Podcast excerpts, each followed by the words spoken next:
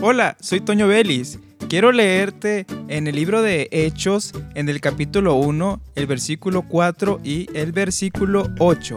Jesús aquí hablando, después de resucitar, antes de ascender al Padre, y estando juntos, les mandó que no se fueran de Jerusalén, sino que esperasen la promesa del Padre, la cual les dijo, oísteis de mí.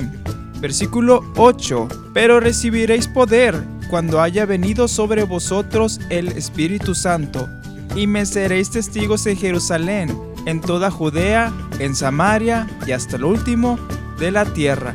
Esta instrucción de parte de Jesús a sus seguidores fue muy interesante y muy hermosa, porque cuando tú tienes ese llamado a salir a predicar, a salir a trabajar en el ministerio, tienes que estar preparado espiritualmente. Tienes que estar lleno del Espíritu Santo, porque al hablar, al abrir tus labios, va a ser Él el que te dé el entendimiento, las palabras, el mensaje en tu corazón para que lo expreses. Y además, Él va a moverse en los corazones de las personas que te están escuchando.